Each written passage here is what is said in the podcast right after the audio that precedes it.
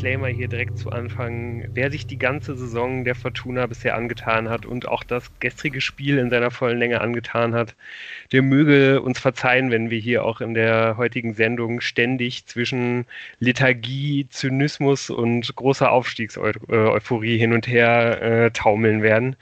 Und damit, äh, ja, herzlich willkommen zur 61. Ausgabe vom Aus dem Exil Podcast, dem Podcast über Fortuna Düsseldorf. Ähm, ja, wir sind mal wieder nur zu dritt heute. Der Moritz lässt sich entschuldigen, aber immerhin dabei ist der Jan in München. Hallo zusammen. Der Tim in Berlin. Einen schönen guten Abend.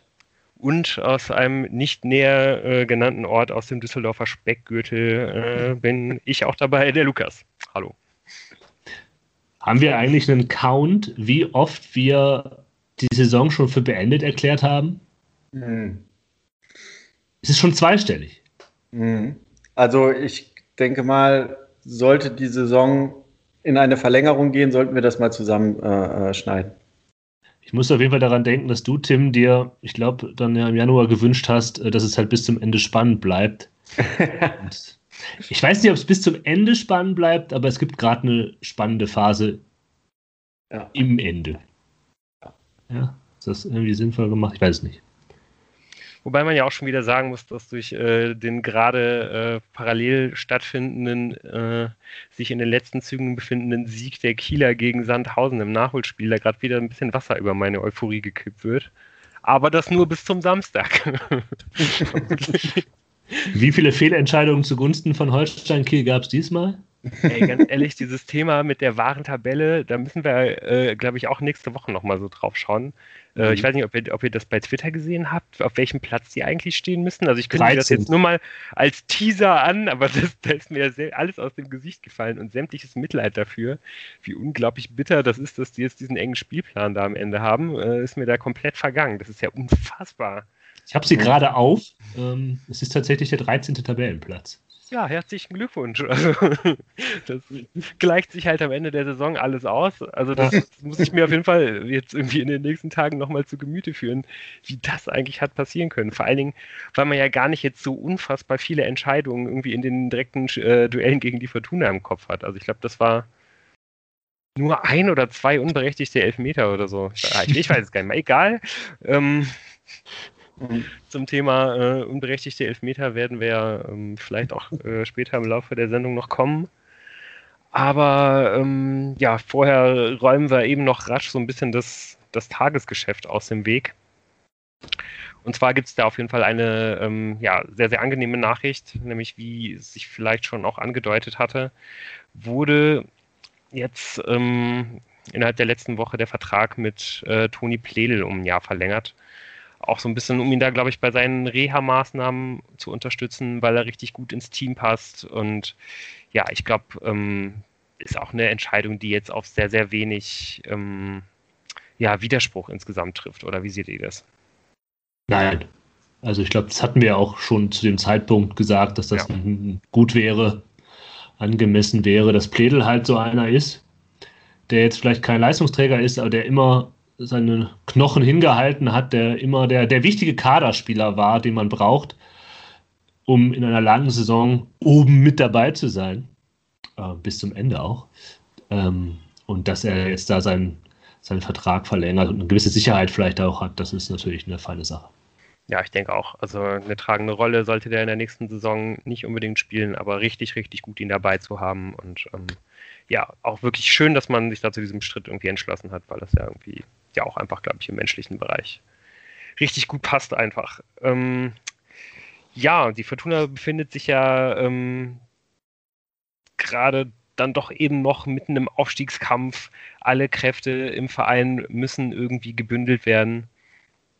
Und es wäre nicht die Fortuna, wenn sie sich nicht dabei auch selber den ein oder anderen äh, Stock zwischen die eigenen Beine werfen würde. Diesmal, ja, ein wenig aus der Vorstandsetage hinter den Kulissen. Da ist wirklich einiges los. Ähm, ja, Jan, ähm, ich meine, hast du, hast du das erwartet, dass da jetzt äh, in dieser Saison noch so viel Unruhe irgendwie entstehen würde? Also ich glaube, man konnte ja schon so ein bisschen erahnen, dass da vielleicht noch irgendwas anstehen würde, aber dass das jetzt wirklich äh, in, in, den letzten Spielen noch passieren muss, ähm, ja, weiß ich nicht. Also ich hatte, ich war eigentlich schon nach dem ersten Artikel, den ich dazu las, war ich eigentlich schon müde.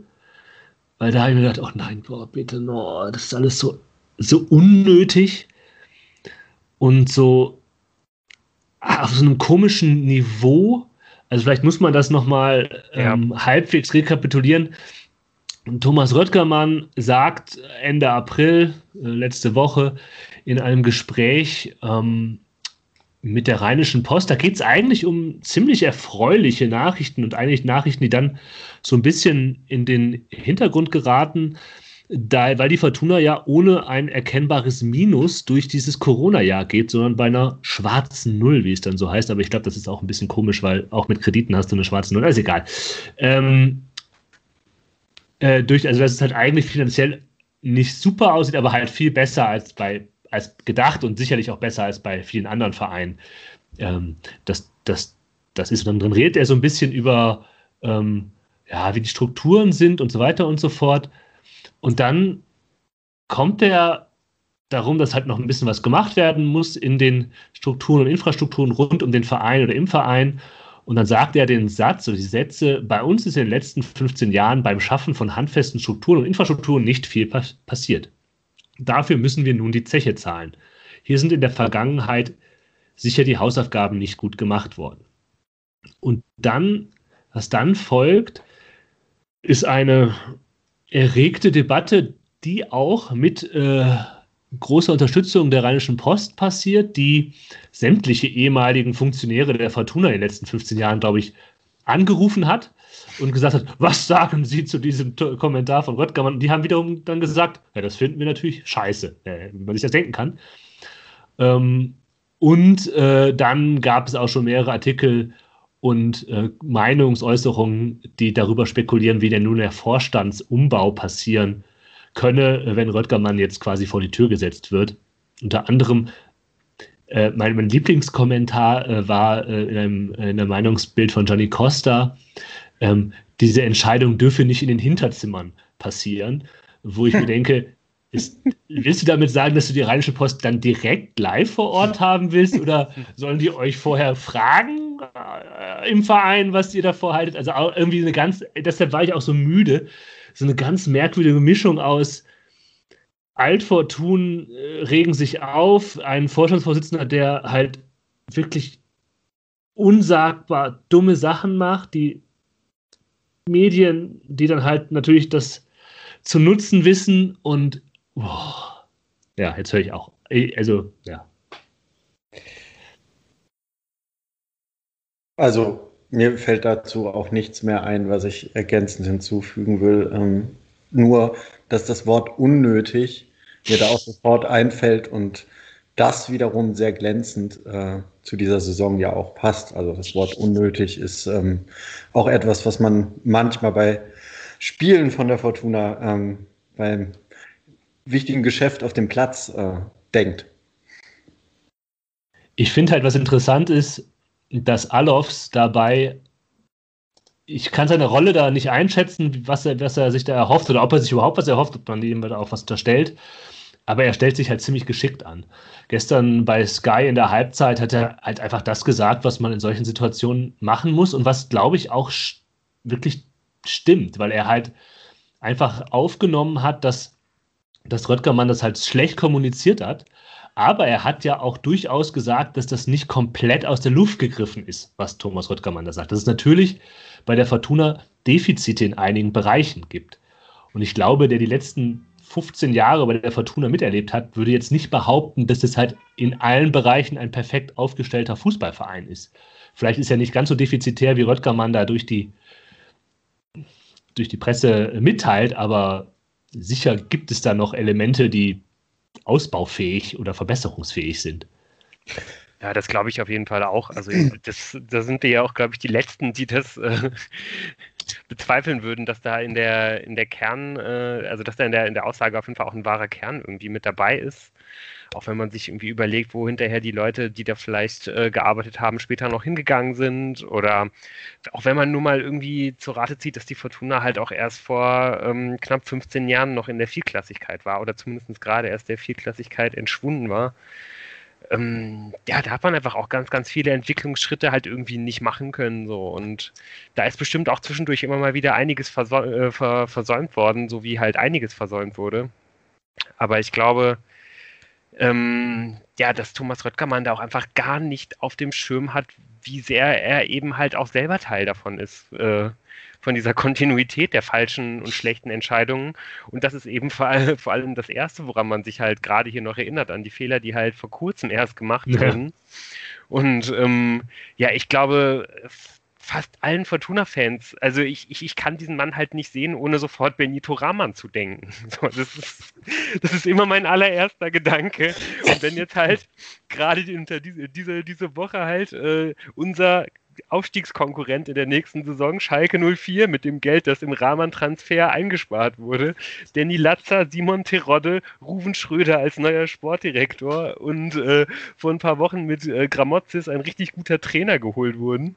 So, der macht mich das richtig, richtig, richtig wütend. Und äh, ich glaube, es sind einige Fortuna-Fans, die ähm, ja vor allen Dingen halt immer noch das Gefühl haben, dass Thomas Röttgermann sehr, sehr dankbar dafür sein sollte, dass er überhaupt weiterhin Vorstandsvorsitzender der Fortuna sein darf. Äh, wenn man all die Schnitzer in Betracht zieht, die alleine in den ersten Wochen und Monaten seiner, seiner Amtszeit halt hier gelaufen sind. Und das, das, das wird man ihm noch sehr lange Zeit nicht vergessen, auch wenn da jetzt in Zukunft alles glatt laufen sollte. Ja, also du weißt ja, wo, der, wo die Wut über den Rahman-Deal hingehört. Die gehört auf die Jahreshauptversammlung und nicht hier in den Podcast. Ähm, aber du weißt, ja, und man sollte halt auch noch hinweisen, dass ich meine, man kann auch über die ganzen Fehler der Fortuna reden, aber naja, die haben es halt auch geschafft, von der vierten Liga zwischenzeitlich Erstliga-Fußball zu spielen. Es gab halt Figuren wie Wolf Werner, ähm, die halt den Titel verdient halt nicht ganz zu Unrecht tragen. Ähm, und den tritt er natürlich, äh, gut, das war Werner ist jetzt äh, nicht mehr unter uns, aber äh, den, das, das, das tritt natürlich irgendwie auch nicht, dass das nicht gut ankommt, ist halt auch klar. Und das ist halt auch in dieser Plattheit einfach Tür und Tor öffnet, um, und ich glaube, das spielt nämlich auch eine Rolle, da haben ja auch nur Leute drauf gewartet, glaube ich. Also so plötzlich, wie das kommt und so plötzlich, wie dann halt auch ähm, sofort der Umbau des Vorstands von außerhalb des Vereins in den Verein hineingeschrieben worden ist. Das zeigt ja auch, was für eine Stellen, Stellung äh, Röttgermann halt hat und was für eine Basis er in diesem Verein hat. Ganz offensichtlich keine gute. Ja, aber also genau dann äh, erwarte ich ein bisschen von ihm, dass er, dass er ahnt, was er damit lostreten kann und ein bisschen bedachter auf die Worte äh, ähm, achtet, die er so gegenüber der Presse äußert. Und es ist auf jeden Fall äh, zur, zum Endspurt jetzt äh, ein Nebengeräusch, was man hätte vermeiden können. So. Das uns, glaube ich, im Sommer, äh, Lou hat im Vorgespräch zu dieser Sendung schon gesagt, wahrscheinlich begleiten wird und deswegen kann man das auch einfach vertagen, dieses Thema. Genau. Es, es kommt genau. auch mal auf uns zurück. ja, ich denke auch. Also ich, ich hoffe, dass wir da nicht äh, am nächsten Montag äh, in der nächsten Sendung schon drüber reden werden müssen. Würde es aber auf jeden Fall nicht ganz ausschließen. Ähm, immerhin hat ja dann heute äh, Borgerding als äh, ja, Vorsitzender des Aufsichtsrats äh, eine Erklärung veröffentlicht, dass man ähm, ja, sich da jetzt wohl einigermaßen die Hand gegeben hat und das Thema äh, auf die Sommerpause geschoben hat, aber ich glaube, das kündigt ja auf jeden Fall nur an, ähm, ja, dass da nochmal richtig die Fetzen fliegen werden. Da gibt es ja auch durchaus schon das ein oder andere Gerücht, also durchaus auch so Gerüchte, die in so eine Richtung gehen, ähm, ja, wie man sich selber als Unbeteiligter vielleicht irgendwie auch so ein bisschen ausmalen würde, was da eventuell für Personalrochaden stattfinden könnten. Ähm, ja, aber ich denke auch, dass es viel mehr Sinn macht, hier gar nicht so weit zu spekulieren, sondern ähm, ja, zu hoffen, dass wir halt erst nach der Saison da weiter drüber reden müssen, das aber mit Sicherheit äh, tun werden. Soll ich dir jetzt die Überleitung legen zum KSC-Spiel?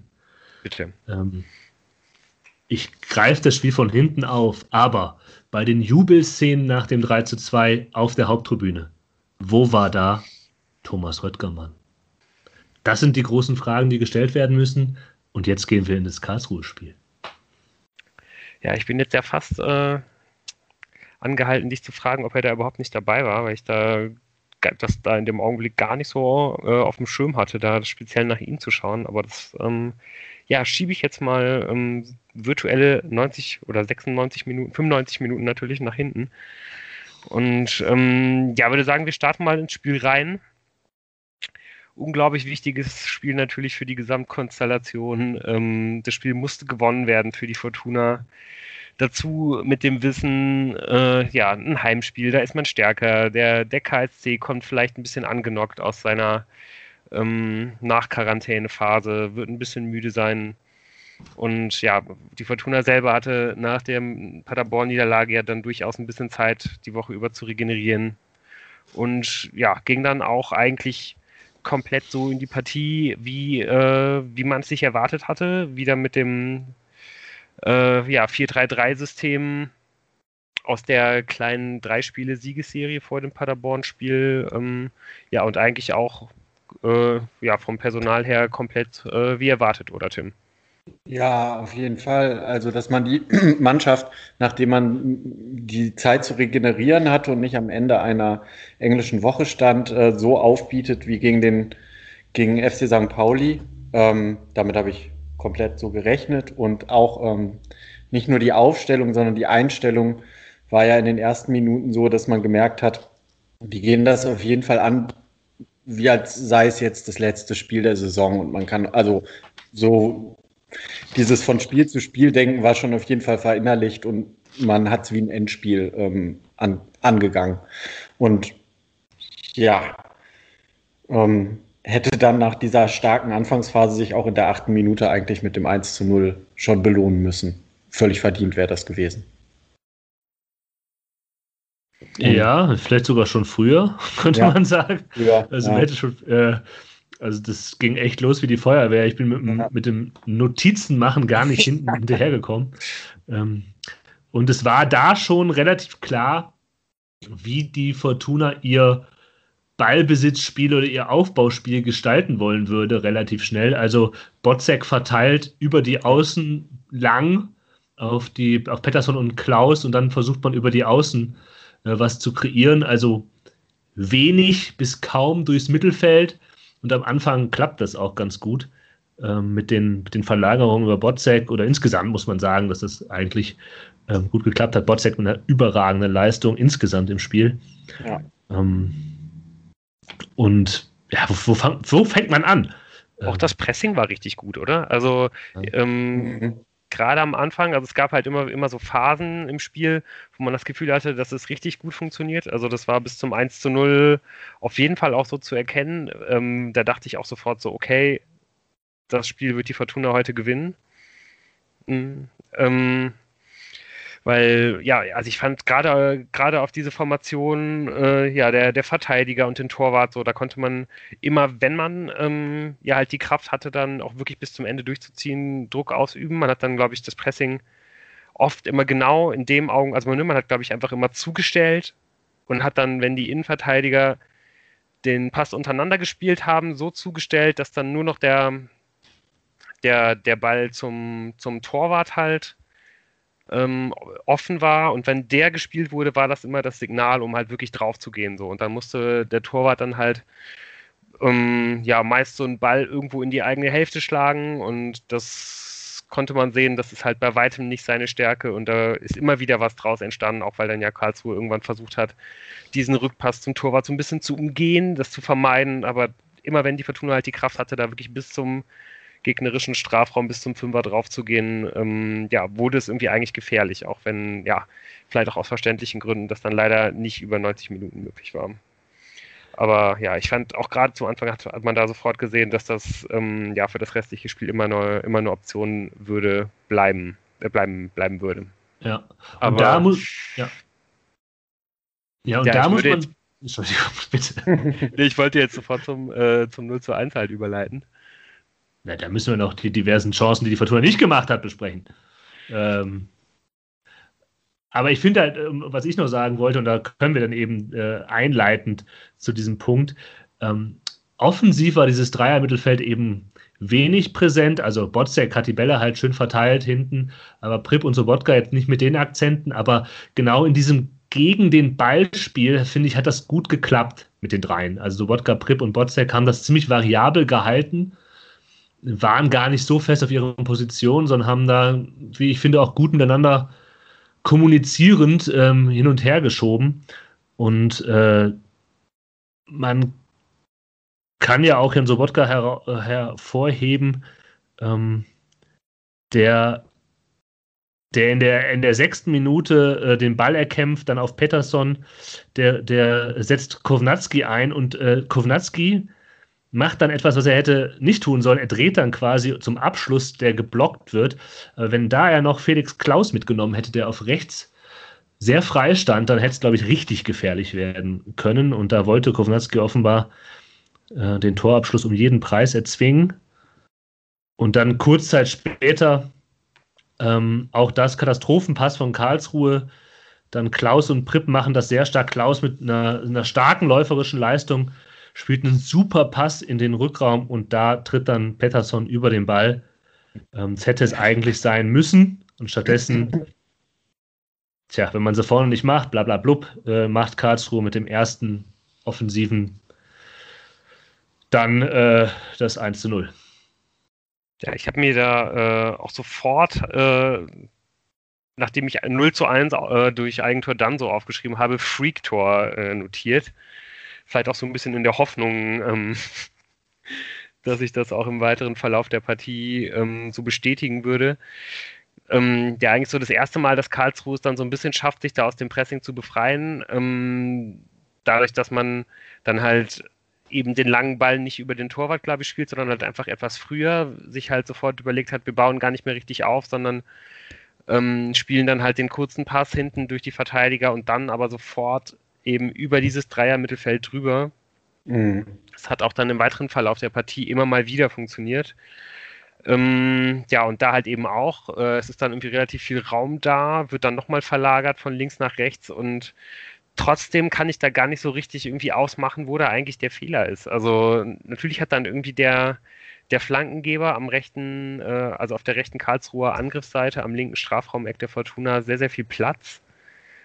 Aber irgendwie so richtig gefährlich äh, sieht es vorher nicht aus. Einen richtigen, richtigen Fehler kann ich vorher gar nicht ausmachen. Und irgendwie ja, ist dann bei der Flanke halt auch dann so, so den Moment zu spät bei, ähm, bei Hoffmann, bei Hofmann, ja, und lenkt den Ball dann halt einfach ziemlich unglücklich über die Linie.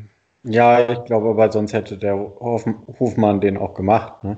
Also deshalb, wenn du das verteidigst, dann darf der Ball da gar nicht so schräg reinkommen, wahrscheinlich.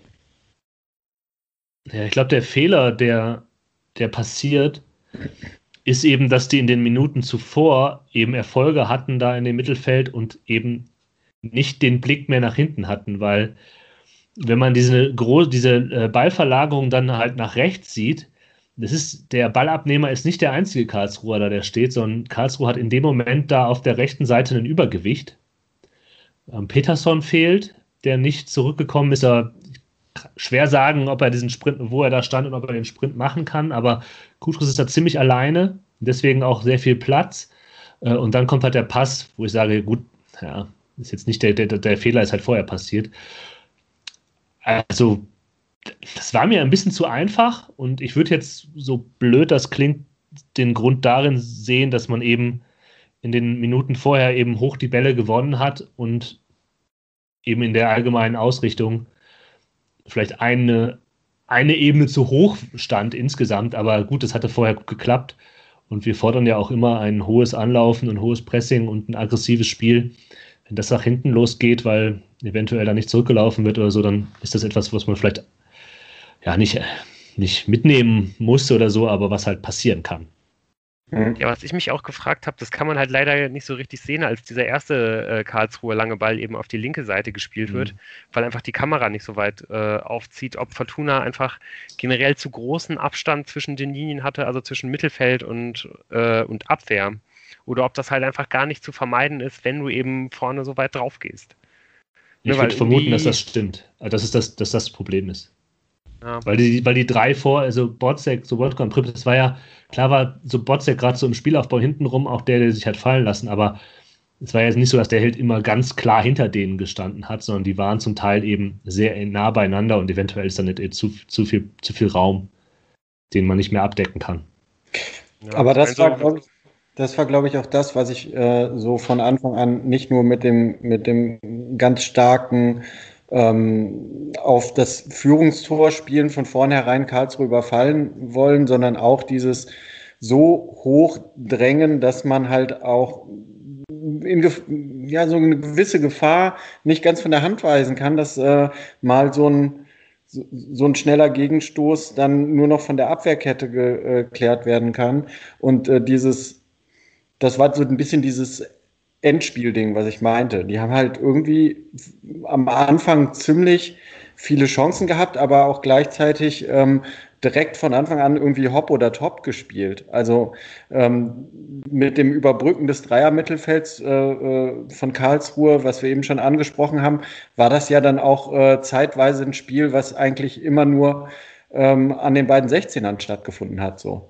Also wirklich für den neutralen Zuschauer sehr attraktives Spiel, aber ja, auch ähm, ja, gefährlich. Und dann liegt man 1-0 zurück. Und ähm, ich hatte dann äh, irgendwie schon gedacht, verdammt, hoffentlich gibt das jetzt nicht irgendwie den Knacks, aber die haben ja direkt weiter drauf gedrückt und äh, haben dann nachher die Doppelchance, um direkt in der 13. Minute zurückzuschlagen. Ähm, großartige äh, Einleitung dieses Angriffs äh, von Pettersson, schöner Pass ähm, durch die Schnittstelle. Ähm, und dann Sobotka ist der Winkel ein bisschen zu spitz geworden. Ne? Da kann man ihm ähm, eigentlich keinen Vorwurf machen. Es ist einfach schwierig, den da reinzubringen. Ne? Ja, würde ich ihm jetzt, glaube ich, auch keinen, keinen Vorwurf machen. Ähm, generell fand ich diese Szene irgendwie ganz symptomatisch dafür, dass man sich da eigentlich nicht so richtig äh, beirren lassen wollte. Und ich hatte irgendwie auch den Eindruck, dass man, wenn man einfach so weitermachen würde, ähm, dass das an dem Tag halt letztendlich einfach auf, ausreichen würde. Aber ähm, eigentlich hatte ich dann so in den Minuten danach so das Gefühl, dass es eigentlich fast eher die Karlsruher waren die sich auf das einfach so weitermachen, so ein bisschen besonnen, besonnen, äh, besonnen haben und die dann halt auch immer mal wieder halt ein paar von diesen Verlagerungen halt irgendwie spielen konnten, von diesen längeren Bällen und dann auf die eine Seite und dann eben auf die andere Seite, damit so ein bisschen als äh, Aufbau in einem Element diesen langen Ball in die, ähm, in die Mitte kurz äh, hinter den Mittelkreis so ein bisschen vermieden haben das sind ja dann irgendwie auch mal diese Bälle, wo man dann eigentlich immer genau weiß, was passiert. Äh, Kevin Danso äh, drängelt sich äh, durch einen Pulk von Leuten, äh, murmelt wahrscheinlich irgendwie noch äh, ganz entspannt, lassen Sie mich durch, ich bin Innenverteidiger und äh, köpft den Ball halt in die gegnerische Hälfte zurück. Und dann äh, geht es halt irgendwie wieder auf der anderen Seite weiter. Aber das haben die Karlsruher eigentlich ganz gut gemacht. Und ähm, es hat echt einen Moment gedauert, bis sich dann auch die, die Düsseldorfer da ein bisschen besser drauf, drauf eingespielt haben, fand ich. Ja, definitiv. Da kam dann eine längere Phase nach dieser eben angesprochenen Doppelchance, äh, wo Karlsruhe es besser gemacht hat und äh, es nicht mehr eine Chance nach der nächsten gab. Aber ich meine, muss ja auch einfach mal sehen, die Anfangsphase, es steht 0 zu 1, aber ich würde gerne mal wissen, was nach einer Viertelstunde so die Torschussstatistik hergegeben hat. Ähm, irgendwann kannst du halt auch einfach nicht äh, äh im zwei Minuten oder drei Minuten Takt in Abschlusssituationen kommen. Also dafür spielt Karlsruhe einfach dann doch eine gute, zu gute Saison, auch wenn es für die ja um nichts mehr ging. Aber die wollen ja nicht sich am Ende vorwerfen lassen, ähm, was sie ja durchaus werden können, dass sie das Zünglein an der Waage äh, in irgendeiner Weise durch ein halb motiviertes Spiel äh, den Aufstiegskampf irgendwie ähm, entschieden haben. So, ja. Nö, das kann man Karlsruhe wirklich nicht vorwerfen. Nicht, die hatten sich eher überlegt, dass ja. sie nicht nur motiviert reingehen, sondern sich auch denken, Mensch, den Arschlochpreis des Tages, der geht aber ganz sicher nach ins Badener Land. Äh, weil das zu dem Zeitpunkt noch nicht, aber in der zweiten Hälfte haben ja. die irgendwann, ging halt irgendwann der Schalter bei denen um und dann haben die halt nur noch gehackt und halt auch alle Unsportlichkeiten, die man irgendwie sich leisten konnte, so eingestreut. Gar nicht mal konsequent immer durchgezogen, aber es war alles dabei am Potpourri, was man sich so vorstellen kann. Ähm, Äh, aber zu dem Zeitpunkt in der ersten Halbzeit war das noch nicht der Fall. Ähm, aber das stimmt dann schon. Es, es braucht dann ein bisschen, ähm, bis es sich so legt und äh, dann, dann kommt man auch noch mal schön durchs Mittelfeld. Ähm, und dann fällt auch zeitnah äh, das, das 1 zu 1 in der äh, 32. wieder geht eine Balleroberung äh, dem voran. Äh, Kutris mit einer Flanke, der wieder wie, wie gewohnt sehr aktiv war, viel Dynamik reingebracht hat.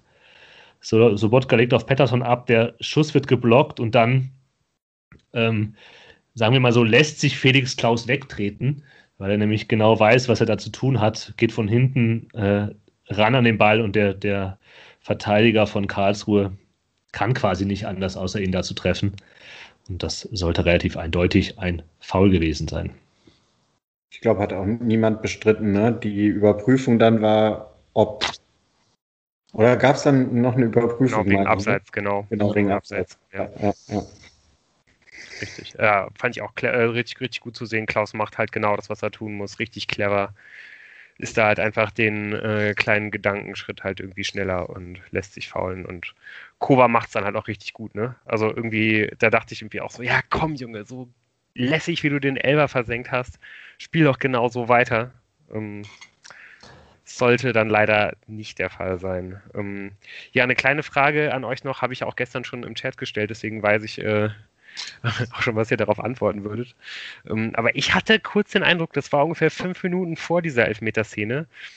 Ähm, da gab es irgendwie auch eine Szene, wo ähm, Luca Kreins äh, vorne mit am Fünfer war, bei irgendeiner Standardsituation. Mhm. Und da so eine Doppelchance hat.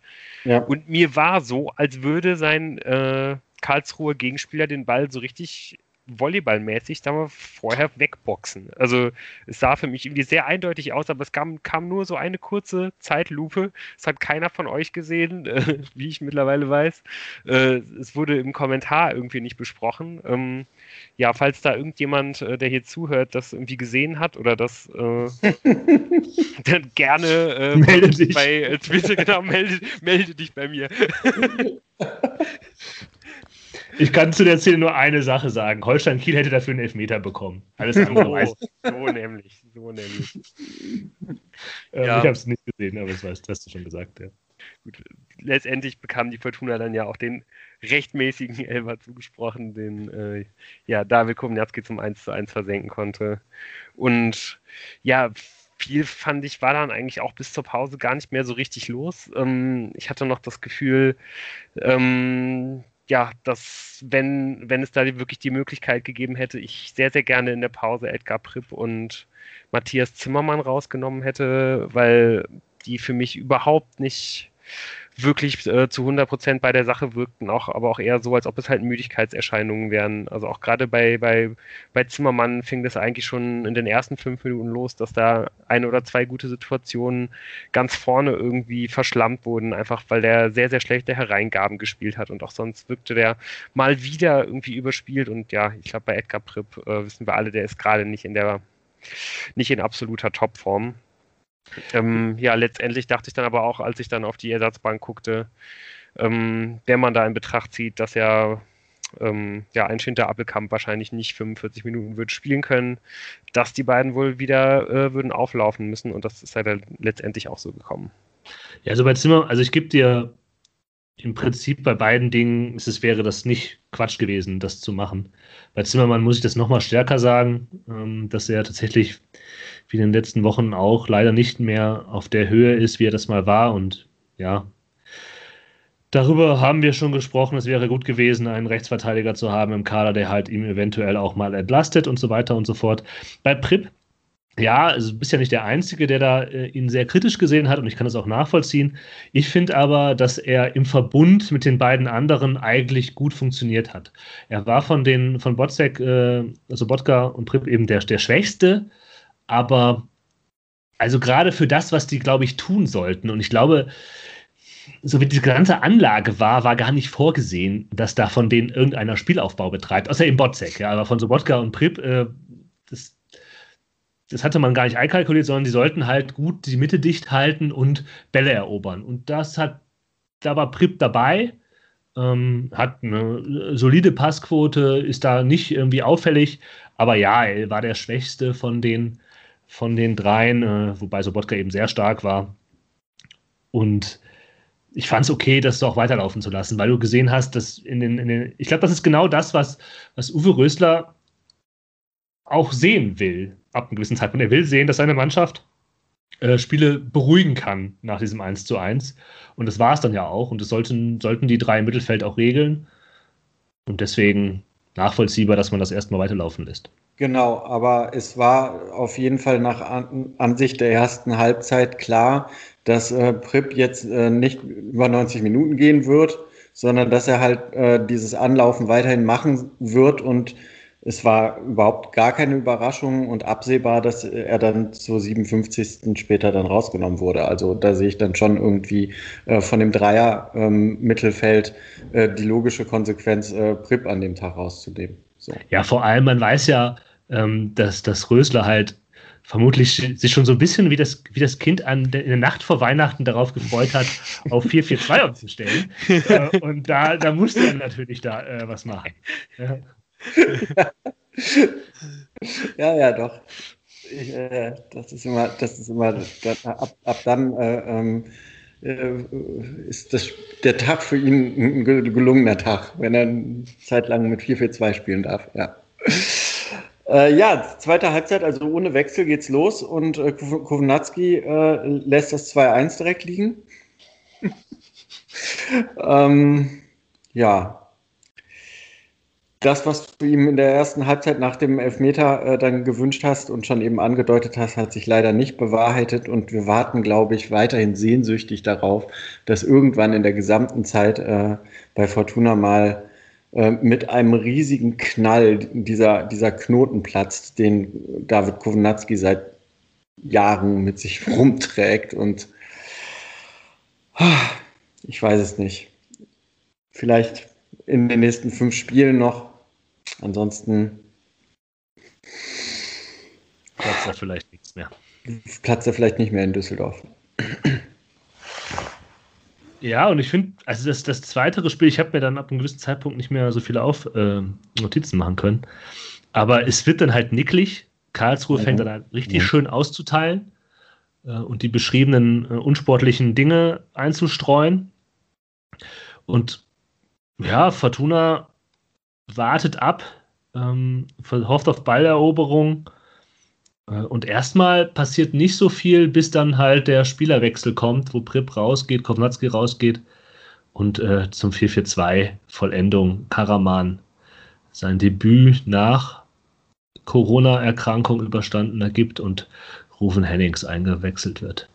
Es wirkte aber auch wirklich ein bisschen so, als ob das richtig, als ob das komplett so geplant gewesen wäre. Ne? Also irgendwie, Rösler hat ja in der Pause irgendwie auch noch ganz, ganz lange äh, mit, äh, mit Hennings und mit Karaman schon auf dem Platz wieder gesprochen.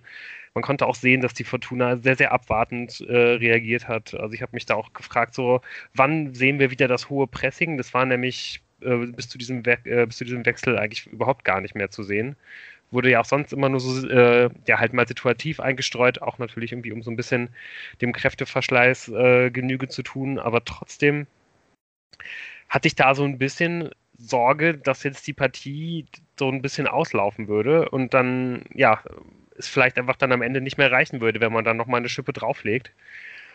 Aber gut, das hat äh, Röster dann ja wahrscheinlich auch ähnlich so gesehen und ja, dann eben mit diesem Doppelwechsel reagiert eben auf sein 4-4-2 umstellen können. Und ähm, ja, ich weiß nicht, habt ihr irgendwie noch mehr mitbekommen, außer das, was der Kommentator davon erzählt hat, dass äh, ja, David Kognatski da wohl so ziemlich ausgetickt ist nach seinem Wechsel? Ja, ich sag mal, wir haben dasselbe Fernsehbild gesehen wie du. So, ich habe keinen Artikel dazu heute ähm, äh, in der Zeitung gefunden, aber auf den Bildern danach wirkt er er ist ja dann ständig eingeblendet worden. Ähm, ja, immer recht entspannt. Und ich meine, da ist ja so ein bisschen die Frage, ähm, ja, der ärgert sich mit Sicherheit auch richtig über seine vergebenen Chancen, auch über, also nicht nur, dass er ausgewechselt wird, ärgert ihn, sondern auch, wie das Spiel wieder mal für ihn gelaufen ist. Also es hätte ja, er hätte ja einfach der Matchwinner auch an dem Tag wieder sein können. So. Und dann finde ich das okay, wenn man da irgendwie frustriert ist und das wird auch mit ein paar Worten wieder geregelt sein. Ja, also kann, ich fand, er sah nicht entspannt aus, sondern er sah so aus, als ob er halt gerne mit Edgar Pripp reden wollen würde, der neben ihm saß, aber Edgar Pripp hatte überhaupt keinen Bock, sich mit ihm zu unterhalten, ähm, sondern hat halt das Spiel äh, angeguckt und dann immer auch was kommentiert, was auf dem, auf dem Platz passiert. Und keine Ahnung, über Interpretationen, dass halt Kovnatski ihm jetzt ein bisschen erklären wollte, warum er da gerade vielleicht ausgerastet ist, aber ich glaube auch, das muss man jetzt nicht ähm, höher hängen, als es ist, äh, dass der frustriert ist, kann ich mir sehr gut vorstellen, das sind wir alle mit ihm. Ähm, und ähm, ja, weiter, weiter im Text, äh, im Spiel. Also ich glaube, da ja. muss man jetzt nicht. Äh, ja. äh, keine Ahnung, vielleicht kann er eine Mediation mit Thomas Röttgermann. Vielleicht gibt es da irgendwie einen Gesprächskreis. Ähm, weiß ich nicht. Wie gibt man sich in der Öffentlichkeit oder so? Ja, keine Ahnung. Ja, auf jeden Fall wirkt es so, als ähm, ja, ob dann äh, die, die doppelte Präsenz im, im Sturmzentrum auch sofort dafür sorgte, dass irgendwie auch auf den Flügeln ein bisschen mehr Platz war. Und ähm, ja, gerade äh, Kutris und Peterson schwangen sich dann nochmal zu einigen Aktionen halt irgendwie auf der linken Seite auf, auch wenn das auch in der ersten Halbzeit schon immer mal wieder ganz gut ausgesehen hatte, aber oft dann auch im Ansatz stecken blieb. Ähm, ja, aber dann 60. Minute ähm, machen die beide halt richtig, richtig stark da auf ihrem Flügel. Es kommt dann ähm, ja die perfekte Flanke eigentlich von Kutris irgendwo zwischen 5 Meter Raum und 11 Meter Punkt zu, zu Felix Klaus. Der Torwart ist nicht im Tor und Felix Klaus schafft es dann halt irgendwie äh, dem nicht in Position stehenden Torhüter diesen Ball in die Arme zu köpfen. Um, ja, da habe ich mir schon ziemlich die Haare gerauft letztendlich und mhm ja, auch da ging dann noch mal, äh, ging dann auch schon mal der bange Blick mal wieder nach oben zur Uhr, äh, noch 30 Minuten. Und gerade weil das Spiel dann ja auch danach ähm, noch mal so ein bisschen äh, vor sich hin plätscherte, äh, vor allen Dingen die, die nächsten zehn Minuten, wo dann eigentlich meiner Meinung nach der KSC ähm, ja wirklich auch Übergewicht hatte, habe ich mir dann auch nochmal aufgeschrieben, so ja, ähm, wo ist die Dringlichkeit so? Also irgendwie, ich konnte da gar nicht sehen, ähm, ja, das, welche von den beiden Mannschaften hier quasi die, die, die Saison on the line hatte und welche nicht. Mhm. Aber also das ist dann die Phase, wo es auch, ähm, wo auch diese hässlichen Aktionen, die Jan eben äh, angesprochen hat, losgehen. So, ne? Also äh, die äh, nickligen Fouls und ähm, Diskussionen und ähm, man, man merkte dann auch schon, dass auf, auch auf Fortuna-Seite das alles ein bisschen an die Nerven ging, dass es dann noch 1-1 steht. Aber zu, den, zu der Dringlichkeit, da stimme ich dir schon zu. Also das war so eine Phase, wo man halt im Prinzip nochmal äh, so, noch so einen Ruck durch die Mannschaft gehen musste. Und ähm, anstelle, dass man dann als ähm, Adam Botzek vorangehen konnte äh, und mal ein Zeichen setzen kann mit dem Foul, wurde der halt selber die ganze Zeit traktiert. So, ne? Also deshalb hatte ich auch da ein bisschen die Sorge, dass Karlsruhe äh, Fortuna irgendwie den Schneid abkauft in diesen, in diesen zehn Minuten, ja. Ja, ich glaube, ich meinte jetzt aber auch die Szene da, wo, äh, wo Botzek da aber auch richtig gut austeilt. Ne? Fieser, hoher Kopf gegen den äh, auf zwei Meter zehn äh, ausgestreckten Fuß des Karlsruhers, ja. wenn Wozzeck da mit dem Kopf voll durchzieht, äh, kann sich der Knöchel weg. am Fuß auch ja. richtig fies verletzen. Da, äh, gut, dass er äh, da letztendlich äh, nur äh, mit, mit, Gelb davon gekommen ist. Nicht Quatsch, der hat gar nicht gelb gesehen. Das ist dann, glaube ich, so ein Bodka, der sich beschwert. Ja, ne? es war so die Phase, wo halt also die Nicklichkeiten an Karlsruher Seite, die fingen schon früher an. Oder es ist halt so ein bisschen auch, auch ein bisschen, Fortuna hat auch ein bisschen mitgemacht. Aber das war die Phase, wo es dem Schiri entglitten ist. Ja. Und das hat, glaube ich, Marcel Sobotka wahrscheinlich in sehr freundlichen Worten äh, gesagt, dass, dass er da vielleicht mal jetzt mal ein äh, bisschen kompetenter eingreifen sollte in dieses Spiel. Und hat er halt für die fünfte gelbe Karte gesehen, was durchaus ärgerlich war. Ähm, auch wenn ich verstehen kann, dass man das Bedürfnis hatte, dem Schiedsrichter mal ein paar Takte zu sagen.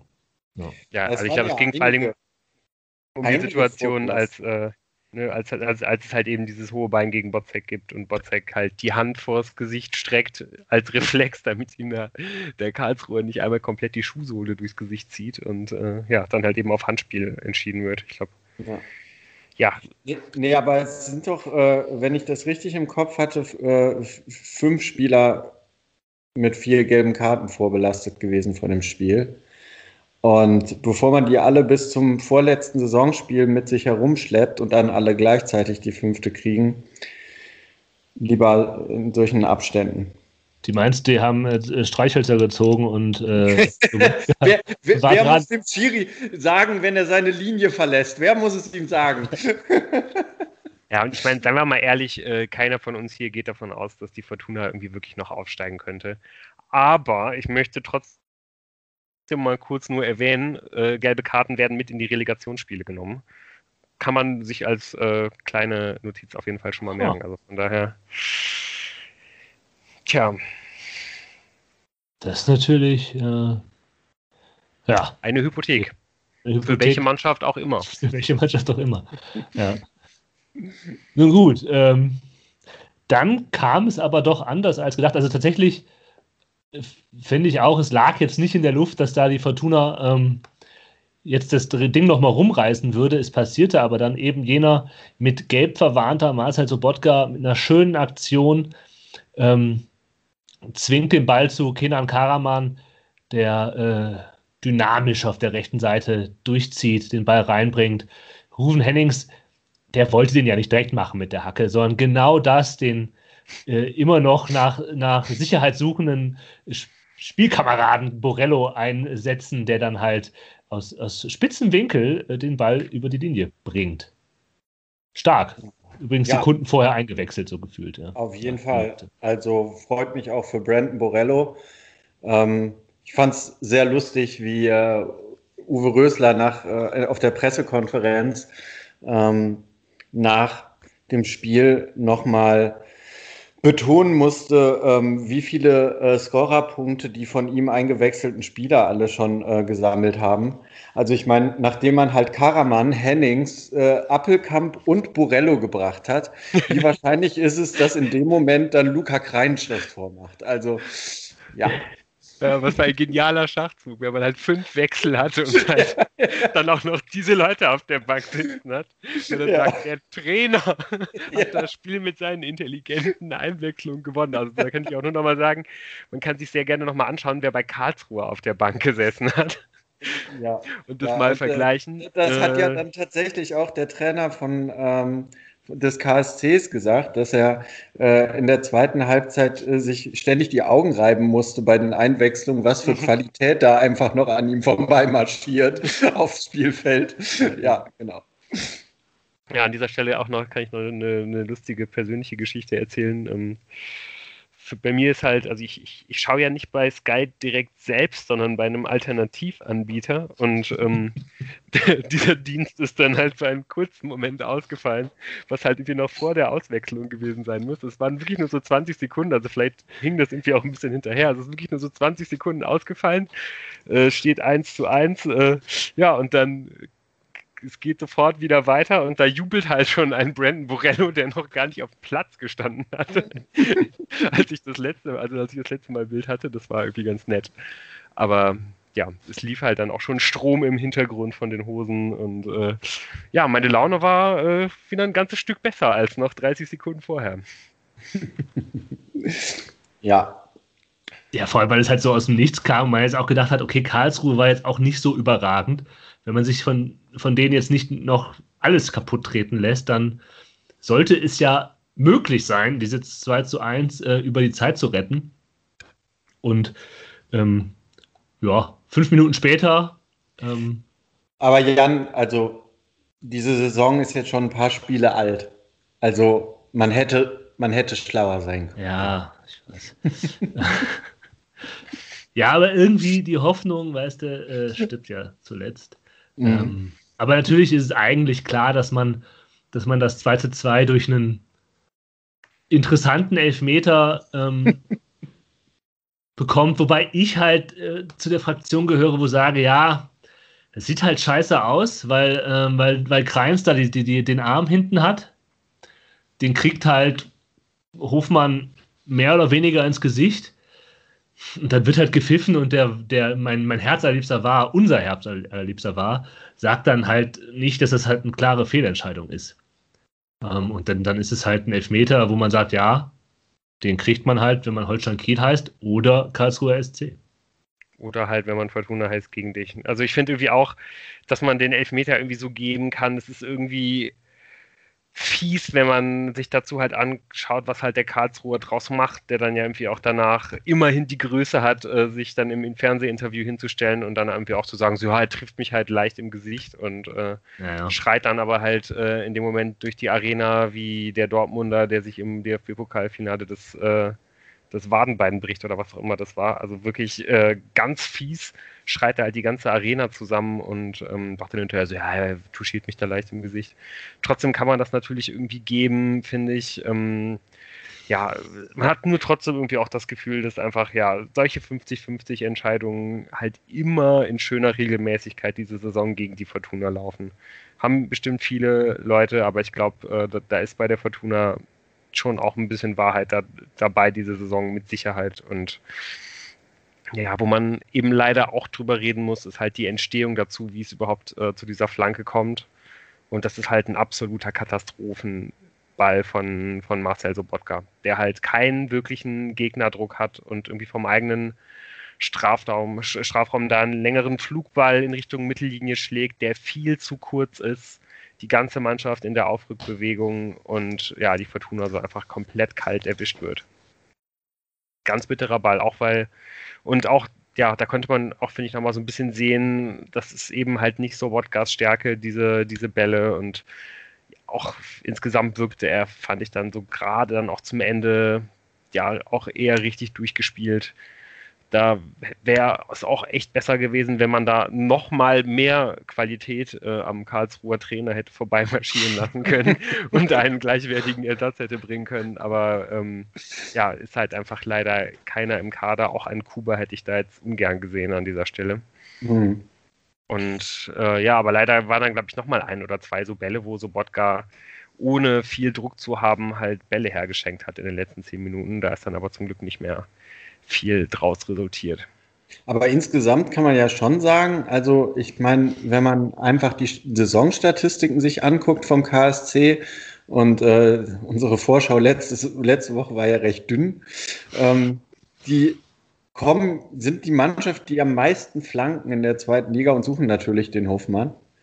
Und also mit zwei gewonnenen Kopfballduellen im gesamten Spiel hat man das recht gut verhindern können. Und dass dann so eine Flanke mal reinkommt in den 90 Minuten, das kann, das kann dir gegen den HSC halt passieren. Und dann ist halt die Frage, in dem Moment, in dem du da halt dem Hoffmann den, den Arm gegens Gesicht äh, schleuderst, ähm, dann fällt er halt. Und in dem Moment habe ich eigentlich gedacht, jetzt ist die Saison vorbei. Aber auch da war ich dann nicht so schlau, ähm, und habe mich aus den letzten Wochen über irgendetwas belehren lassen. ja, zu dem Zeitpunkt war ja neben Borello, der dann ja äh, ohne auf dem Platz zu sein für Lou schon das Tor gemacht hatte, ja auch Schinter Appelkamp gekommen und wenig später nach dem, nach dem Ausgleich kommt dann Emanuel Joa für Felix Klaus, der in diesen letzten 15 Minuten, die er noch auf dem Platz war, oder 13, also zum ersten Mal, und wir haben da letzte Woche drüber gesprochen, dass man das nicht bewerten sollte, wie er die letzten Spiele gespielt hat, aber halt ein Faktor war in diesen zehn Minuten, die er, äh, die er gespielt hat, fand ich. Ich fand ihn wirklich stark. Joa. Ja. Auf jeden Fall. Der hat nochmal frischen Wind reingebracht. Und spielt für mich so, ja, so Timing in seinen Aktionen. Ne? Also ich hatte irgendwie das Gefühl, der macht gar nichts anders als das, was er irgendwie bei seinen Einsätzen bisher irgendwie auch gemacht hat. Aber da war irgendwie viel mehr Rhythmus, viel mehr Timing mhm. darin, halt die Aktionen, die er ausführt, genau zum richtigen Zeitpunkt zu machen und nicht irgendwie eine Millisekunde vorher oder hinterher. Also das ist, glaube ich, ein guter Punkt. Ich glaube, dieser Rhythmus, das ist, dass der da irgendwie das Gefühl hat, der ist jetzt irgendwo stärker drin mhm. und hat eine, und er spielt halt für mich den Pass, den Pass der Saison in der 85. Minute ähm, auf, auf Borello. Ein absolutes Traumding. Ja. Äh, Borello macht dann halt auch was, also ich dachte, fuck it. Super auf Hennings. Und Hennings denkt sich, so, jetzt werde ich hier meine alte Stärke, die dynamische Geschwindigkeit einmal richtig ausspielen und statt direkt drauf zu schießen, am, am Torwart vorbei hechten. Ja, ist halt in den Torwart hineingehechtet und ist wohl auch ausgerutscht, aber ja. boah. Ja, aber ganz ehrlich, jetzt, ich muss jetzt mal ganz kurz einhaken.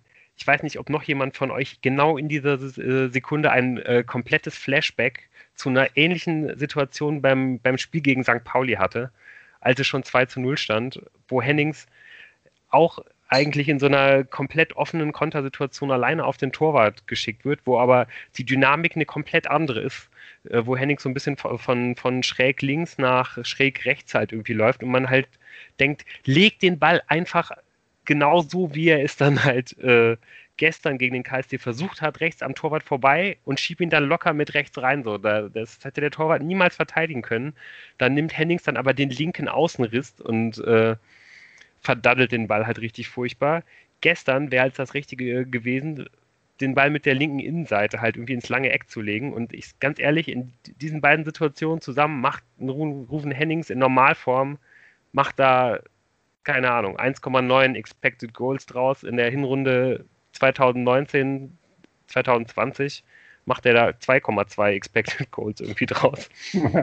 Aber das Ding ja, ist ja, in der Form jetzt ja, gerade macht er da halt gar nichts draus. Und das ist wirklich absolut furchtbar zu sehen. So, also.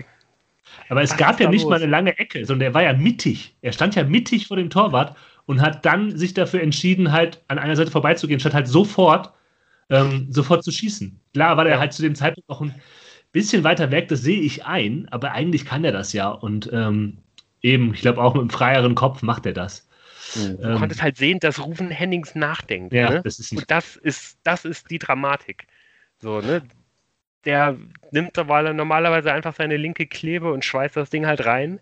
Der Balljunge jubelt halt im Hintergrund schon, wir kennen das alle. Ja, aber du kannst im Augenblick, kannst du ihm einfach beim Nachdenken zusehen und ja, ja das ist die ganze Tragik. Ähm, ich möchte euch, Entschuldigung, ich muss hier, ich muss euch kurz mal den Eintrag aus dem Live-Ticker des Kickers vorlesen hierzu. Ja? und ihr müsst aufpassen, und auch alle Zuhörerinnen und Zuhörer müssen aufpassen, eventuell haben wir ein anderes Spiel gesehen als der Mann vom Kicker. Ich lese vor. Die Riesenchance für Hennings, Ausrufezeichen. So weit kann man mitgehen, würde ich sagen. Dann kommt, Appelkamp marschiert durchs Zentrum und steckt dann gut zu Hennings durch. Der Stürmer will um Gersbeck herumgehen, rutscht aber aus und vergibt so die Chance. Habe ich, da hab ich da irgendwas verpasst? Na gut nichts davon ist passiert. Oder ist es passiert und wir haben es, weil, weil dieser Ioa-Pass so schnell war, nicht gesehen, wie Appelkamp parallel durchs Zentrum marschiert ist. ja, gut, also die sind halt beide während der zweiten Halbzeit eingewechselt worden. Das kann man schon mal verwechseln. Ja, und vor allem, man weiß ja, wie, wie überragend äh, ähm, Rösler einwechselt. Mhm. Ähm, da muss man ja die Einwechselspieler doch mal hervorheben. Da muss man erstmal drauf kommen. ja, aber es ist ja dann tatsächlich so, dass beide mh, hm, erwähnten Spieler, die da verwechselt wurden, ihre Füße maßgeblich ähm, dabei im Spiel hatten, dass wir nicht noch länger jetzt über diesen Fehlschuss von Rufen Hennings reden müssen. ich, muss, ich muss euch vorher noch, eine, noch, noch, noch eine wichtige Frage stellen. Ja. Und zwar, ähm, bevor wir jetzt da auf die, die Situation kommen, auf die wir äh, natürlich eh schon die ganze Zeit hinarbeiten und gewartet haben.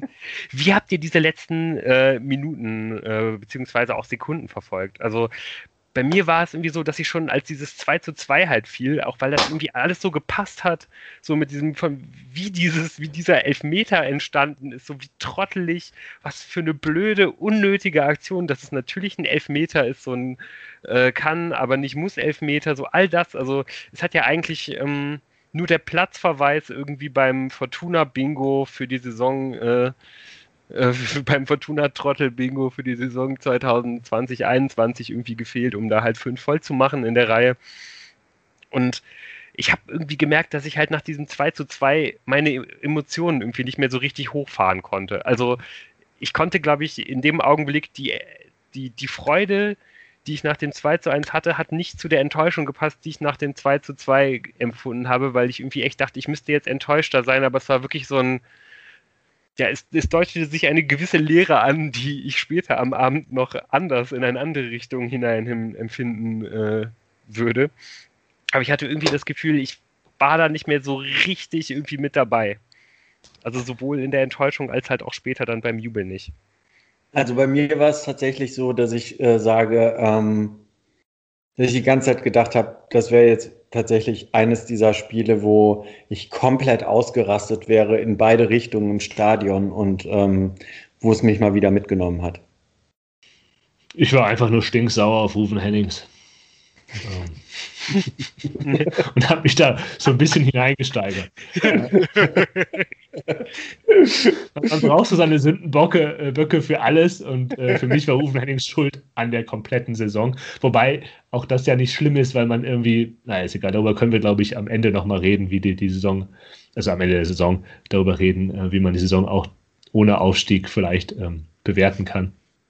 Aber in dem Moment war ich sehr, sehr wütend. Witzigerweise habe ich tatsächlich ähm, beim Beginn äh, der Nachspielzeit, weil ja, es war ja klar, dass es viel nachgespielt wurde, ähm, ja, gedacht, auch fünf, fünf Minuten Nachspielzeit, 95. würde doch passen. Ich habe mir, nee, nee, mein, mein Zorn ging dann weg von Rufen Hennings wurde von Karlsruhe so ein bisschen bedient, war aber auf jeden Fall auf den Schiedsrichter ausgerichtet, weil die haben ja ein Zeitspiel noch und nöcher betrieben. Man ja. hätte ja noch mal zwei Minuten ähm, draufpacken müssen auf die fünf Minuten, weil die haben ja, ja, nur die ersten zwei Minuten haben ja nur rumgekaspert, die Karlsruhe. Und ich, ich war eigentlich schon bereit zu sehen, wie der Schiedsrichter dann halt einfach in der 95. Minute abpfeift, nicht nochmal Zeit auf diese ähm, Nachspielzeit draufpackt und damit den Karlsruher auf den Leim geht, um dann meinen, meinen kompletten Zorn von Ruven Hennings über den KSC auf den Schiedsrichter umzuleiten. Ähm, das wurde mir dann aber alles genommen in der 95. Minute. Ja, und ähm, interessanterweise habt ihr äh, bei dem Einwurf, der dem vor, vorausgeht, mitbekommen noch das, das Coaching von, von Uwe Rösler, der Leo Kutris nochmal gesagt hat, Leo höher stehen. Also da, da hat er auch seine, seine Aktien mit äh, an dem Tor. Ohne Zweifel. Ja, auf jeden Fall kommt ja dann der Ball irgendwie, äh, also auch wirklich ohne, glaube ich, dass da jetzt eine speziell äh, grandiose Spielanlage irgendwie zugrunde liegt, noch ein bisschen ähm, zufällig halt auf die linke Flanke, äh, auf, auf, die linke Seite zu, zu Leonardo Kutris. Der schafft es dann, ja, schlägt eine weitere gefährliche Flanke, eine von vielen in diesem Spiel, auf den zweiten Pfosten, wo Emma Joa halt ziemlich alleine steht. Und ja, der macht es eigentlich richtig, richtig stark. Und ja, gut, ich glaube, die Szene haben wir mehr oder weniger alle vor Augen. Der Ball tapst an die Latte, ist aber schon im nächsten Moment drin, weil Schinter Appelkamp ihn aus kurzer Distanz halt irgendwie über die Linie lenkt und ja, ähm, die Spieler rasten komplett aus, die Tribüne, äh, die äh, explodiert. Kurze Sekunden, äh, ja, die, die Tribüne, von, die Leute, die halt da sitzen, die da vor äh, ein paar Sekunden noch gezeigt wurden, wie sie da in, ähm, ja, in ja, bangend halt gezeigt wurden, äh, händeringend und so weiter, Kopf nach unten, äh, rasten alle komplett aus und ich weiß nicht, ob ihr seid ihr da komplett mit ausgerastet? Ich bin ja auch so jemand, der äh, früher halt immer sofort zum Linienrichter geguckt hat, als man noch ins Stadion gehen konnte. Und ich dachte auch bei dem Ding so, ey, das kann safe abseits gewesen sein. Ja. Das hatte ich auf jeden Fall äh, in der äh, Schnelle der Ereignisse null mitbekommen, äh, wo, wo Appelkamp da jetzt äh, im Moment der Ballabgabe genau stand. Äh, es war echt krass, weil einfach es komplett abging, der Kommentator auch gar nicht irgendwie darauf einging, dass das eventuell abseits hätte sein können. Der am Rumschreien, die Spieler am Rumschreien und ich saß da halt wirklich nur und war halt komplett ruhig, nur um dann halt, äh, ja, zehn Sekunden später komplett auszuflippen, als halt die Wiederholung einge eingeblendet wurde. Aber es ist komplett mein Gedanke. Es kamen dann ja auch irgendwie alle Kommentare, wie wäre das im Stadion gewesen? Und mein Gedanke war halt, wenn ich da im Stadion gewesen wäre, Ja. Ich hätte danach halt nur noch über den VAR abgekotzt, weil es war ja nicht ja. mehr der zweite Gedanke, sondern der 1,5. Gedanke nach diesem Tor war halt genau das, was du, was du halt sagst. Der war doch im Abseits, der war ja viel zu nah dran. Das kann ja sein. Müssen wir jetzt auf den scheiß VAR wieder warten. Und dann ist die ganze Chose wieder für den Arsch. Und das ist halt, da bin ich komplett bei dir, weil das war halt auch mein Gedanke, so von wegen, ey, das kann Abseits sein, das habe ich nicht so gesehen. Es war irgendwie, die Einstellung war nicht korrekt, da habe ich nicht auf Appelkamp geachtet. Ähm, das muss ich hier ewig, ewig warten, bis man eben zu dem Moment kommt, den man eigentlich haben will, in so einem Moment, nämlich komplett auszurasten und dann ist das Ding halt durch. Du hast im Stadion nicht mal diese scheiß Wiederholung, deswegen leidest du halt irgendwie noch mal länger. Ja. Das Schlimmste ist, du wirst dann in dieser Zeit halt schon die ganze Zeit hin und her geschleudert, willst dich ja eigentlich mitfreuen, kriegst halt die Bierduschen ab, aber kannst dich halt nicht freuen. So, das ist wirklich das Allerschlimmste. Wirklich, ah, Gut, aber äh, dieser Moment der Freude, wo die ihn präsentiert. Sachen.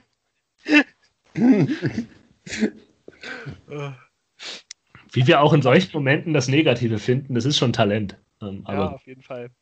Ja, aber also kommen wir zum Positiven. Ähm, die meisten der Sportblätter dieser Republik haben ja auch schon sämtliche Superlative, die aller, aller, die aller, aller, allerletzte Chance, die aller, aller, aller, aller, allerletzte Chance ähm, ausgepackt. Und ich frage mich, wie jetzt das Spiel gegen Braunschweig angeteasert wird.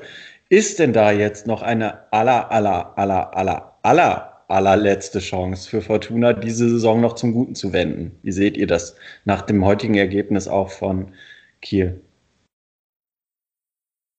Ja, die Chance ist da, man muss halt jedes Spiel gewinnen, aber man hat fünf Punkte auf den zweiten, Kräuter führt und äh, Kiel wirkt nicht so, als ob die als ob die jetzt noch super viel liegen lassen würden. Klar, die haben halt auch noch, noch zwei Spiele. Ich, Spiele also meine, meine Meinung ist, äh, es wird ein absolutes Endspiel gegen Fürth, weil ich glaube, Fürth wird eines der zwei Spiele noch verlieren und dann hat man es aus eigener Kraft drin. Ich schau mal kurz die, die, den Rest. Spielt, spielt noch gegen Paderborn und äh, gegen Karlsruhe. Also Karlsruhe. in Paderborn müssen die noch spielen und das ist so meine Hoffnung. Das ist nämlich das letzte, Heim, das le letzte Heimspiel von Steffen Baumgart. Ja, ich denke auch, dass das halt die große Chance ist. Ich glaube, gegen ja. Karlsruhe wird, wird äh, Fürth auf jeden Fall gewinnen. Mhm. Ich finde, dass Fortuna gestern auch insgesamt da jetzt keine bravouröse Leistung irgendwie gezeigt hat. Karlsruhe ja. war müde, das konnte man sehen. Ähm, das ist auch das, was die Fortuna letztendlich halt mit dieser ganzen unfassbaren Qualität, die man da am Karlsruher Trainer vorbei hat marschieren lassen, ähm, ausnutzen konnte. Aber ich glaube, eine wirklich gefestigte, starke Mannschaft hätte, hätte das wesentlich früher entscheiden können, hätte das wesentlich souveräner entscheiden können und letztendlich ist der Fortuna halt auch zugute gekommen, dass die Karlsruher halt bis zum Ende auf Sieg gespielt haben, ne? dass die halt irgendwie mitgezockt haben. Ja. Ähm, das hätten die nicht tun müssen. Die hätten sich nach dem 2 zu 2 auch einfach hinten reinstellen können äh, und sagen können, komm hier, wir spielen auf das Ergebnis. Und ich glaube, oder ich weiß nicht, ob die Fortuna dann wirklich noch Mittel und Wege gefunden hätte. Und ich glaube, die Karlsruher werden das Spiel halt gegen Fürth auch genauso angehen und das wird Fürth dann auch ausnutzen können. Also wenn, stimme ich dir komplett zu, Jan, liegt halt die Chance darin, dass die Fürther halt gegen, ja, gegen Paderborn was liegen lassen und ja, die Fortuna wird halt sowieso äh, durchgewinnen müssen. Ja, aber das finde, du hast recht, das war, das stimmt natürlich, dass man hm, das, das große Ganze dieses Sieges vielleicht eben auch anders deuten kann, klar. Das hätte halt auch, da war die Fortuna jetzt nicht so klar besser, dass das ähm, hätte, dass das ein Musssieg war, obwohl sie waren schon besser, aber du brauchst für diese letzten zwei Spiele zumindest gegen Braunschweig und Aue brauchst du diese gefestigte Mannschaft nicht. Du kannst diese Spiele auch einfach so gewinnen. Mhm. Äh, mit, dem, mit dem, wie du jetzt auch gewonnen hast. Ähm, und davor. Du hast ja deine, deine, deine 4-4-2-Umstellung und keine Ahnung, das bewirkt für die Mannschaft irgendwas. Du hast individuelle Klasse, Glauben dran. Und, und die Frage ist auch dann. So ein ja. Endspiel wie letztes Jahr in, in Berlin. Und das wollen wir doch alle. Wir wissen ja alle, wie gut die Rösler Fortuna äh, in, in Tourteilspielen agiert. Aber wir wollen es ja eigentlich alle noch ein allerletztes Mal bestätigt bekommen. um sicher zu sein, um ganz sicher zu sein. Ich glaube, ich versuche jetzt nochmal eine weitere Überleitung, wenn mhm. ihr mir das erlaubt. Ja. Es ist ja schon gefallen und es ist ja auch häufiger schon Thema gewesen, diese wahre Tabelle. Ja, ähm, und das wird jetzt vor allem mit Holstein Kiel ähm, diskutiert, dass die halt deutlich unter dem eigentlich hätten sein können, als, als sie sind. Und Fortuna ist ja Dritter in dieser wahren Tabelle. Jetzt kann man natürlich überlegen, wie aussagekräftig diese wahre Tabelle wirklich ist. Aber gehen wir mal davon aus, dass Fortuna in dieser wahren Tabelle am Ende auf einem Aufstiegsplatz steht. Zweiter oder dritter. Und dann steht die Vereinsführung von Fortuna Düsseldorf da, die ganz offensichtlich die Verlängerung von Trainer Rösler so, also das heißt offensichtlich, aber anscheinend davon abhängig macht, ob Rösler mit dieser Mannschaft aufsteigt. Wenn jetzt die Fortuna nach der wahren Tabelle aufsteigen würde, aber de facto nicht, ist es dann nicht irgendwie merkwürdig? Ist es, inwiefern kann dieser Aufstieg denn dann ein Kriterium sein? Wisst ihr, was also, ich meine? Ich, ja, ich, ich denke, es ist längst ausgemachte Sache, äh, dass äh, Uwe Rösler auf Platz 1 bis 3 der wahren Tabelle einlaufen muss. Und dann wird verlängert.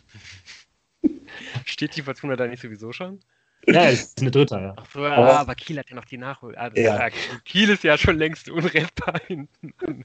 Die kämpfen ja noch um den Abstieg in der Warntabelle. ähm, ja, ich glaube halt schon, äh, genau wie du sagst, so der Abschied von Rösler ist eigentlich beschlossene Sache.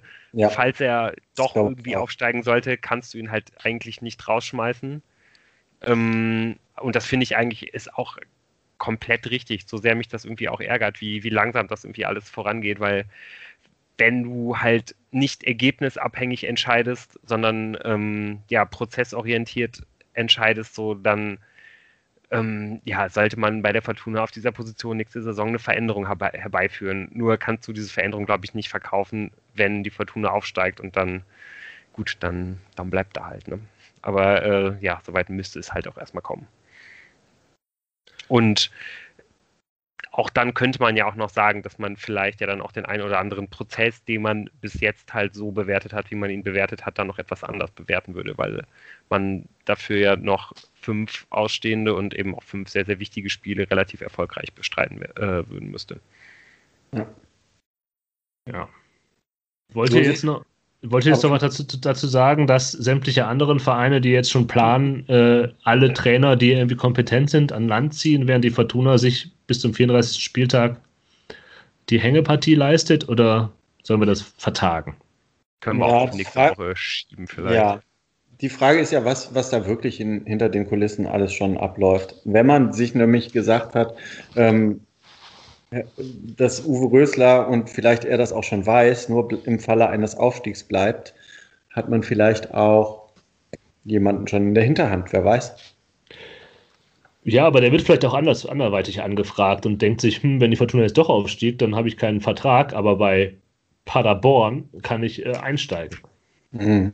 Aber gut, das ist jetzt, das führt jetzt ein bisschen weg. Ich finde es eigentlich, was ihr gesagt habt, es zeigt so ein bisschen dieses Dilemma, in das sich die Fortuna da hinein gemanagt ja. hat, weil ich kann es ja auch nachvollziehen, aber eigentlich, dass so von diesen ob das jetzt dritter oder vierter Platz ist, abhängig zu machen, zeigt halt auch ein bisschen, ob, dass die Mechanismen nicht ganz so sinnhaft sind.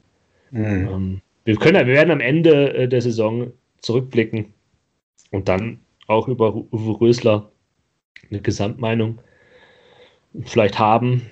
Ähm, ja, gut.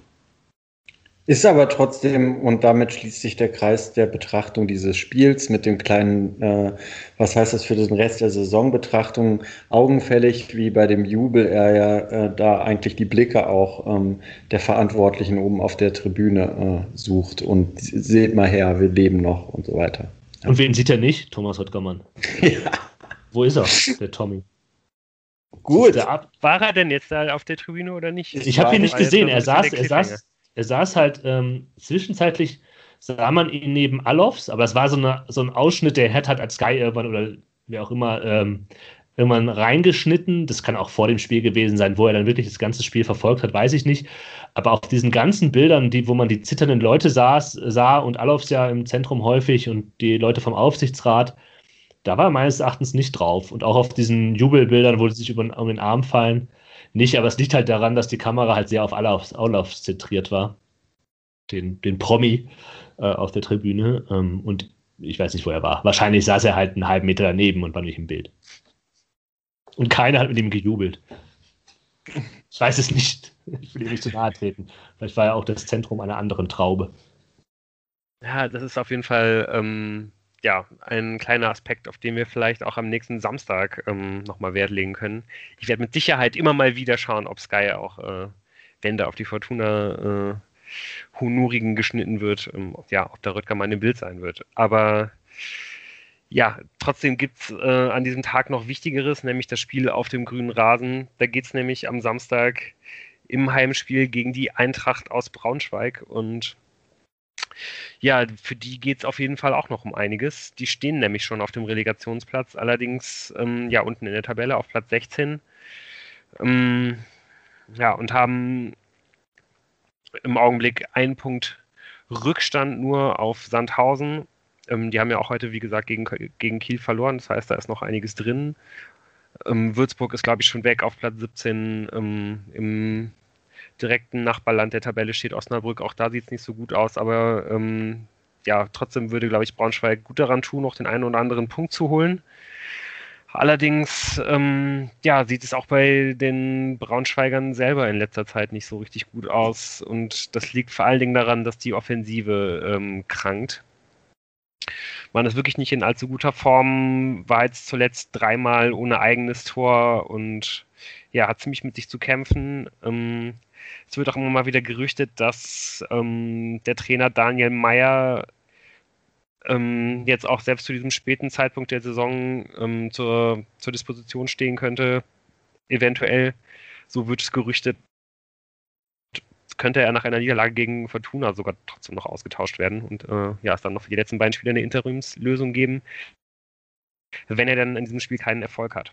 Es ist auch im Augenblick ein bisschen schwierig, sich vorzustellen, wie sich dieser Erfolg einstellen könnte, weil einfach man da zuletzt sehr, sehr wenig von sehen konnte. Also die Idee ist, kompakt zu stehen, ähm, ja, bis weit vor den eigenen Strafraum eher passiv zu agieren und ja, dann die, die Konter gegen extrem hochstehende Gegner dann ähm, zu fahren, wenn man dann irgendwie mal in Umschaltsituationen kommt, auch immer mal wieder Standards zu erzwingen, wo man ähm, halt eben auch mit Martin Kubilanski und Felix Groß zwei sehr, sehr gute Standardschützen hat. Ähm, ja, dann halt irgendwie dadurch zum, zum Erfolg zu kommen. Aber ansonsten, ja, es ist oft wichtig, dass der Torwart ein gutes Spiel macht. Ähm, ja, dass man, wie gesagt, in der Endverteidigung um den Strafraum gut agiert und ähm, ja, dann halt nach den Ballgewinnen gut über die schnellen Leute umschaltet. Und das sind dann meistens auf den offensiven Außenpositionen ähm, Abdullahi Soleimani und äh, Dongwon Ji. Vielleicht sagt das auch noch dem einen oder anderen was. Ich glaube, vor allen Dingen Ji hat äh, mal bei Dortmund und bei Mainz und Augsburg Bundesliga gespielt. Ähm, ja, ich glaube, wir können uns alle auch noch ganz gut daran erinnern, wie die Fortuna ähm, ja mit, mit dieser Spielweise, wenn sie denn ähm, gut ausgeführt ist, im Hinspiel zurechtgekommen ist. Auch da hat Braunschweig äh, ja, sich da in diesem 4-2-3-1 halt mehr oder weniger vor, vor der eigenen Kiste verbar verbarrikadiert und zumindest halt relativ wenig zugelassen, aber halt auch nach vorne ähm, ja, sehr, sehr wenig Durchschlagskraft entwickelt, aber dann immerhin sich ein 0 zu 0 so erkämpft. Ähm, ja, könnt ihr euch vorstellen, dass die Fortuna da jetzt ähm, ein bisschen erfolgreicher ähm, mit umgehen kann, zumal wir auch noch in Betracht äh, ziehen müssen, dass ja im Mittelfeld Sobotka fehlen wird und äh, wie heute bekannt gegeben wurde, auch auf dem linken Flügel Peterson nicht ähm, dabei sein wird. Der hat sich wohl irgendwie leicht an der Wade verletzt und wird zumindest für dieses Spiel ausfallen. Ja, also ich glaube, dass das ein ganz, ganz, also man sollte jetzt nicht den Fehler machen und äh, ähm, nicht mehr von Spiel zu Spiel plötzlich denken. Also ich glaube, dass das ein ziemlich schwieriges Spiel für die Fortuna wird. Ähm, wenn man sich die Ballbesitz-Tabelle, äh, also die Tabelle der zweiten Bundesliga nach Ballbesitz äh, anschaut, dann gibt es nur drei Mannschaften, die weniger Ballbesitz als Fortuna haben. Das ist der SV Sandhausen, die Würzburger Kickers und Eintracht Braunschweig. Und man weiß selbst, wie sich Fortuna gegen diese drei äh, Mannschaften, die auch nicht so gerne den Ball haben wollen, ähm, bisher in dieser Saison angestellt haben. Und ähm, ja, es wird darauf ankommen, glaube ich, ein 1 zu 0 zu machen. Nach den letzten Wochen von Braunschweig glaube ich dann nicht, ähm, dass sie darauf so reagieren können wie der KSC äh, auf den Rückstand. Ja, ich glaube, dass die, der Ausfall von Patterson eventuell zu verschmerzen ist, weil er eigentlich für das Spiel, was uns da erwarten könnte, gar nicht der entscheidende Spieler ist, mhm. weil er ja schon ein bisschen Platz braucht, um seine Geschwindigkeit auszuspielen. Er ist jetzt nicht derjenige, der da auf engstem Raum mit raffinierten Tricks sich durch die äh, eng staffeln, gestaffelten Reihen spielt. Was halt ein bisschen schade ist, dass er natürlich trotzdem eine ganz gute Chemie äh, hat mit, mit Kutris. Das, mhm. das ist so abzuwarten, aber Schinter Appelkamp, äh, wir wissen nicht, wie viel Energie er hat, ob er die 90 Minuten gehen kann, aber er, ist, er scheint eh ein Spieler zu sein, den man da bringen sollte, weil er das eher mitbringt. Und dann kann man sich vorstellen, dass es halt ins 4-4-2 geht mit Prip und Botzek in der Mitte. Auf rechts Klaus, der, den man letzte in der Hinrunde noch nicht hatte gegen Braunschweig, der durchaus ja immer 1 zu 1 nicht schlecht sein muss und vielleicht da noch, noch was reinbringt. Und äh, dann werden es wahrscheinlich auch Standards sein, die da mit dann so einen Faktor spielen, weil ich glaube, was du gesagt hast, Tim, irgendwie dieses 1-0 machen und sei es durch einen Stolper, Eck, Freistoß, Blator, Elfmeter. ähm, das ist, darauf kommt es an, auf nichts anderes. Würdet ihr denn wirklich ähm, dann auf 4-4-2 umstellen und nicht euch das vielleicht irgendwie noch so ein bisschen im Köcher lassen für die berühmte Rösler-Umstellung, die man dann halt irgendwie noch hat äh, für, die, für die zweite Hälfte? Also ich glaube, meine präferierte Variante wäre, ähm, sofern Appelkamp von Anfang an spielen kann, ähm, ja, ihn anstelle von Botzek zu bringen, damit dann irgendwie auch ganz klar das Mittelfeld zu beherrschen und ähm, ja, auf die Position von, von Patterson einfach Borello oder, oder Emma zu stellen, die ja auch beide gerade aufsteigende Form zeigen, die auch für beide eigentlich, genau wie du es angesprochen hast, die an vielleicht so einem super tief stehenden Gegner wie Braunschweig irgendwie sogar noch besser liegen, als es halt Patterson tut, auch wenn der natürlich gerade in guter Form ist eben weil die nicht ganz so viel Raum brauchen, sondern irgendwie auch mal sogar mit dem Rücken zum Gegner mal einen Ball annehmen können und mal so ein bisschen in so einem kleinen, kleinen, ohne Tempo irgendwie auch so ein bisschen was mit brachialer Wucht irgendwie erarbeiten können. Ähm, eigentlich wäre mir das vielleicht sogar die liebere Option, so dass man sich dann irgendwie noch diese, ja, die Umstellung dann halt irgendwie noch ja, noch irgendwie in der Hinterhand behält. Und also ich halte das durchaus für einen Plan, den äh, auch Uwe Rösler in, schon im Kopf hat. Und äh, ich, dieses ganze Getue vor den Spielen immer, dass er auch nochmal so guckt, wer hat gerade sein Momentum, um das Wort heute auch in der Folge noch unterzubringen. Äh, das, das, da ist bestimmt was dran. Ich glaube, dass er manchmal wirklich aus dem Bauch heraus auch nochmal entscheidet, wer ist heute richtig mit dem richtigen Fuß aufgestanden. Ähm, ja, nach dieser Partie kann ich mir gut vorstellen, dass Brandon Borello beginnt. Ähm, Emma glaube ich halt nicht, weil ich glaube, er ist einfach noch nicht mhm. ähm, ein Startelf-Spieler mit seiner Fitness. Ich glaube, du hast einen Punkt, Lou, das will ich gar nicht äh, Abrede stellen. Aber ich glaube, genau deswegen kann ich mir vorstellen, dass Ioa, also ohne, auch ohne die Fitness, ähm, dass er dann halt auch etwas später kommt, weil er nochmal einen anderen Faktor reinbringen kann. Und auch vielleicht, wenn du halt den Gegner halt hinten einschnürst oder einschnüren musst, obwohl du das gar nicht so willst, äh, eben auch nochmal eine Körperlichkeit hat, die man, äh, die man da reinwerfen kann. Die Frage ist, ob Kovnatski äh, beginnen wird, der eben das Momentum ganz deutlich nicht hat. Äh, ob Rufen Hennings das Momentum hat, weiß man nicht, aber ja, vielleicht einfach der, der erfahrene äh, Stürmer da eben nicht so ähm, nicht so fehl am Platze ist. Ich kann mir vorstellen, dass Kenan Karaman auf jeden Fall eine Option ist für die erste, erste Mannschaft oder erste, die Startelf ähm, vielmehr. Ähm, ja, also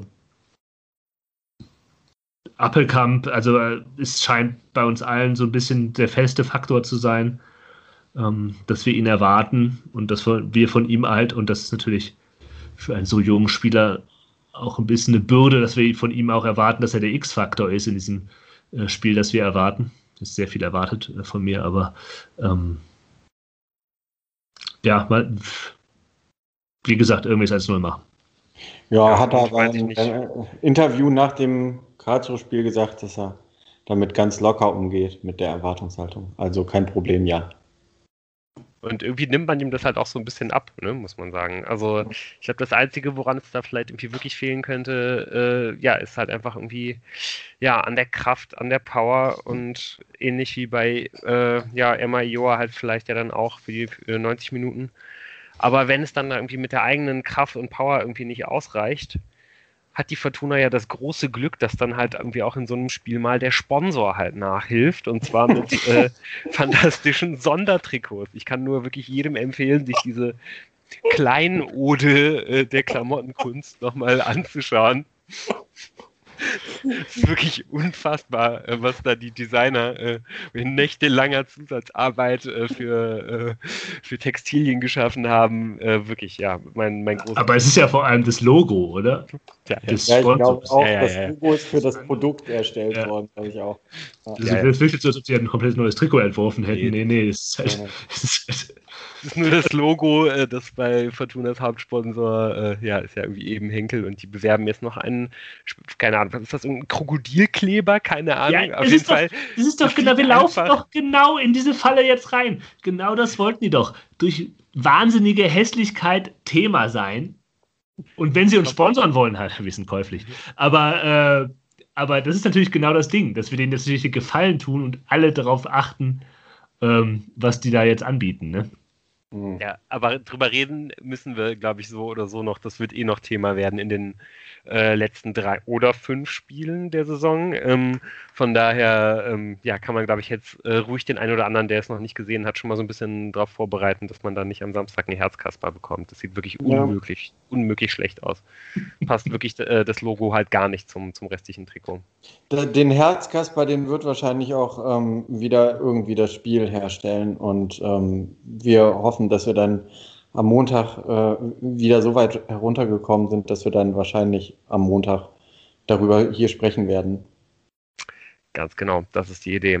Und ja, bis dahin wünschen wir euch noch eine gute Restwoche und ja, macht's gut und bleibt gesund.